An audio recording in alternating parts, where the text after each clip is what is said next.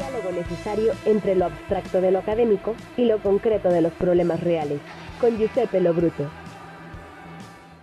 Saludo con muchísimo gusto al doctor Giuseppe Lobruto, director del Instituto de Ciencias Sociales y Humanidades. Giuseppe, ¿cómo estamos? Bienvenido, muy buenos días. ¿Qué tal, Angélica? Buen día, un gusto saludar a ti y a toda la audiencia.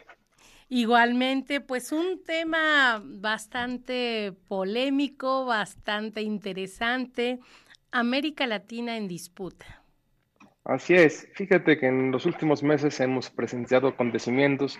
tanto en Brasil como en Perú, pero en el último año también ha habido un giro progresista en cambio en toda América Latina. Y lo que nos hace ver es que eh, América Latina es muy importante eh, no solo para los latinoamericanos, lo que nos damos cuenta que es muy importante estratégicamente para las potencias extranjeras como son los Estados Unidos, por ejemplo China. Fíjate que en una reunión de hace unos días, la Laura Richardson, que es la jefa de, del Comando Sur de Estados Unidos, en una conferencia que tuvo con uno de los think tanks más importantes que tienen los Estados Unidos, que es el Atlantic Council, decía que el litio, el petróleo el agua dulce son los elementos centrales para Estados Unidos y que se encuentran en grandes cantidades en América Latina. El triángulo del litio que entre Argentina, Bolivia eh, y Perú, que es fundamental, eh, ahí eh, podemos ver y podemos nos dar la pauta para poder explicar qué está pasando en estos países latinoamericanos, como este golpe de Estado que hubo en Perú, o en el caso de Lula, que después de haber ganado las elecciones, vemos que un intento de golpe de Estado y ahora todo lo que Lula está haciendo para restablecer el orden democrático después de este intento responde también eh, a intereses que van más allá de América Latina. Este era un poco, eh, digamos, a manera introductoria lo que yo quería comentar hoy para poder avanzar sobre las últimas reflexiones que hemos hecho a lo largo de los últimos dos meses más o menos. Sí, y, es que también, bueno, yo creo que aquí hay que tomar en cuenta que son, pues, países potencialmente este, grandes en cuanto a demografía, en cuanto a economía, la cuestión de finanzas, o sea, son, por más que quieran ser este, amigos, pues obviamente van a ser siempre países que son antagónicos y siempre van a tener esta rivalidad por la cuestión del poder, ¿no? Más que nada. Sí, eh, efectivamente hay que considerar también los temas internos. Eh, por ejemplo, en el caso eh, de Perú es clave que la nueva presidenta ha,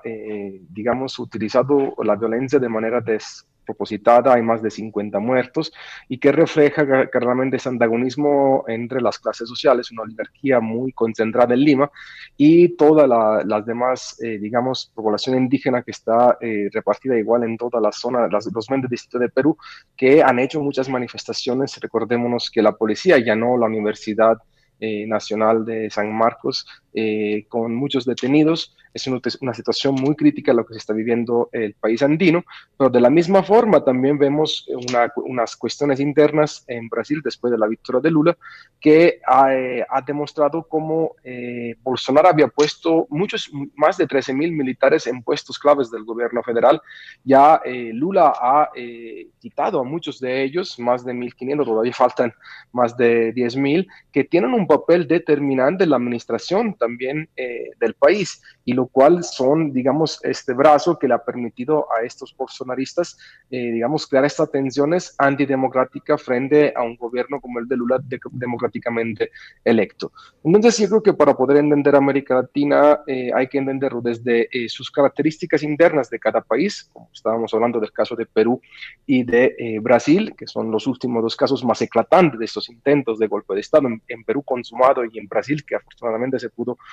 parar, pero también pues cuestiones estratégicas de recursos naturales como el litio, el petróleo, las aguas dulces, que están mucho, hay muchos en, en, en América Latina y que reflejan cómo nuestra región, por ejemplo, eh, debe de eh, fortalecerse en términos de integración regional. Quiero recordarle que los próximos días en eh, Argentina habrá la conferencia de la CELAC, es uno de los organismos eh, más importantes que tenemos en este momento, que la Comunidad de Estados Latinoamericano y Caribeño, en la cual participan los 33 países de América Latina y no están Estados Unidos y Canadá. Y creo que es un, un momento muy importante para fortalecer esta autonomía y evitar que potencias extranjeras tengan un peso más de lo que han tenido hasta ahora en nuestra región. ahora sí que tú como especialista de todos estos temas, ¿qué esperas precisamente de esta, de esta reunión? Bueno, yo espero que los dos eh, organismos, eh, digamos, antagónicos, la CELAC, que es la OEA y eh, este Tratado de Defensa Recíproca, vengan cada vez más puestos de lado por parte de los países latinoamericanos y que la CELAC eh, asuma un rol eh, importante en todos los temas, no solamente económicos y financieros o comerciales, sino también en el tema de salud, en el tema eh, de educación. quiero recordar que durante la presidencia pro tempore de México, justo durante la, la, pandemia, la tuvo por dos años, se hizo mucho en términos de la distribución de vacuna, de herramientas necesarias para los hospitales, desde camillas, mascarillas, a todos los países latinoamericanos. Y espero que la CELAC puede ser un contrapeso importante a esta organización podrida, lo digo así, no creo que haya otro nombre como la OEA, que ha sido la que ha justificado el golpe de Estado, que ha justificado eh, la antidemocracia en América Latina. Creo que es un momento importante para América Latina, es un momento de disputa, pero que esta, eh, esta organización puede crecer mucho y puede avanzar. Quiero recordar que también hay un intento de crear una moneda única, es un, eh, un mensaje que manda Lula, sobre todo con, con Argentina, y creo que se discutirá en la CELAC. No sé si esto es viable en el corto plazo, pero eh, mira, estamos frente a nuevos tiempos que pueda permitir eh, un nuevo papel de la región con base a todos esos escenarios globales eh, de guerra y de tensión entre Estados Unidos y China. Y un punto que, acabas de tocar que sí realmente se me hace muy interesante es el factor salud. es algo que de alguna manera todas las sociedades como tal pues se reclaman, se, se exigen, no más que nada.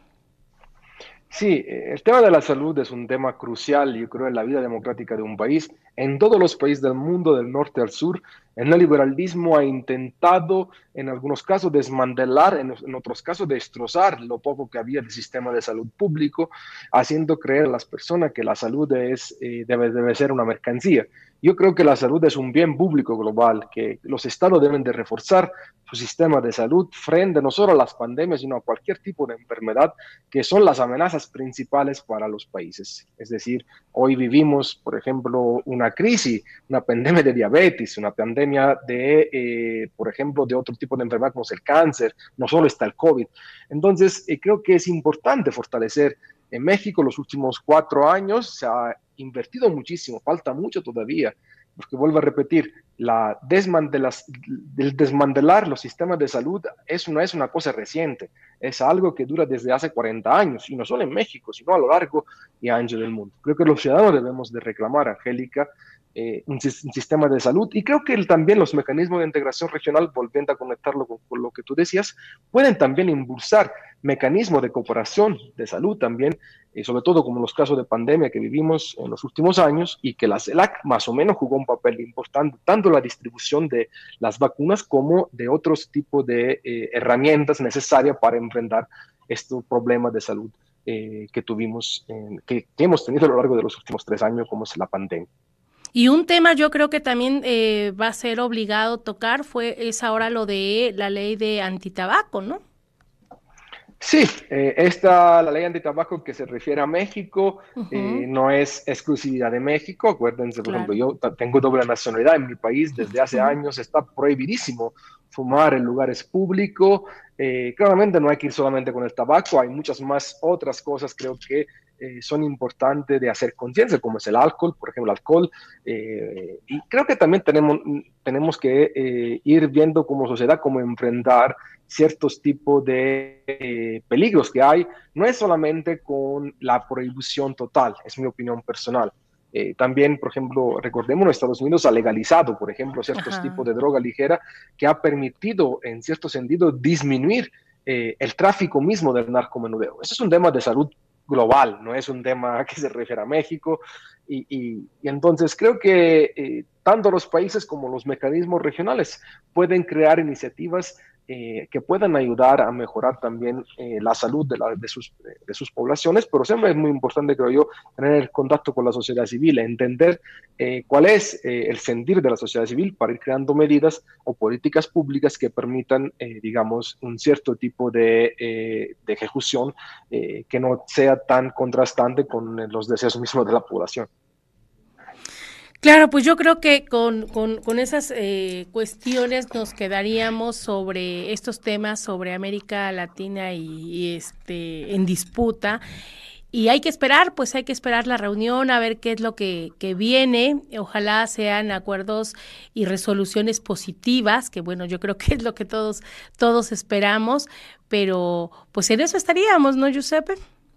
Así es, y creo que México y Brasil van a jugar un papel importantísimo, y claro, la anfitriona Argentina como grandes potencias de América Latina para abordar estos temas que hoy de manera sintética y de, de pinceladas hemos eh, tocado en, este, en esta reunión que tenemos con De eso se trata. Les mando un fuerte abrazo, Angélica, y nos veríamos el próximo martes.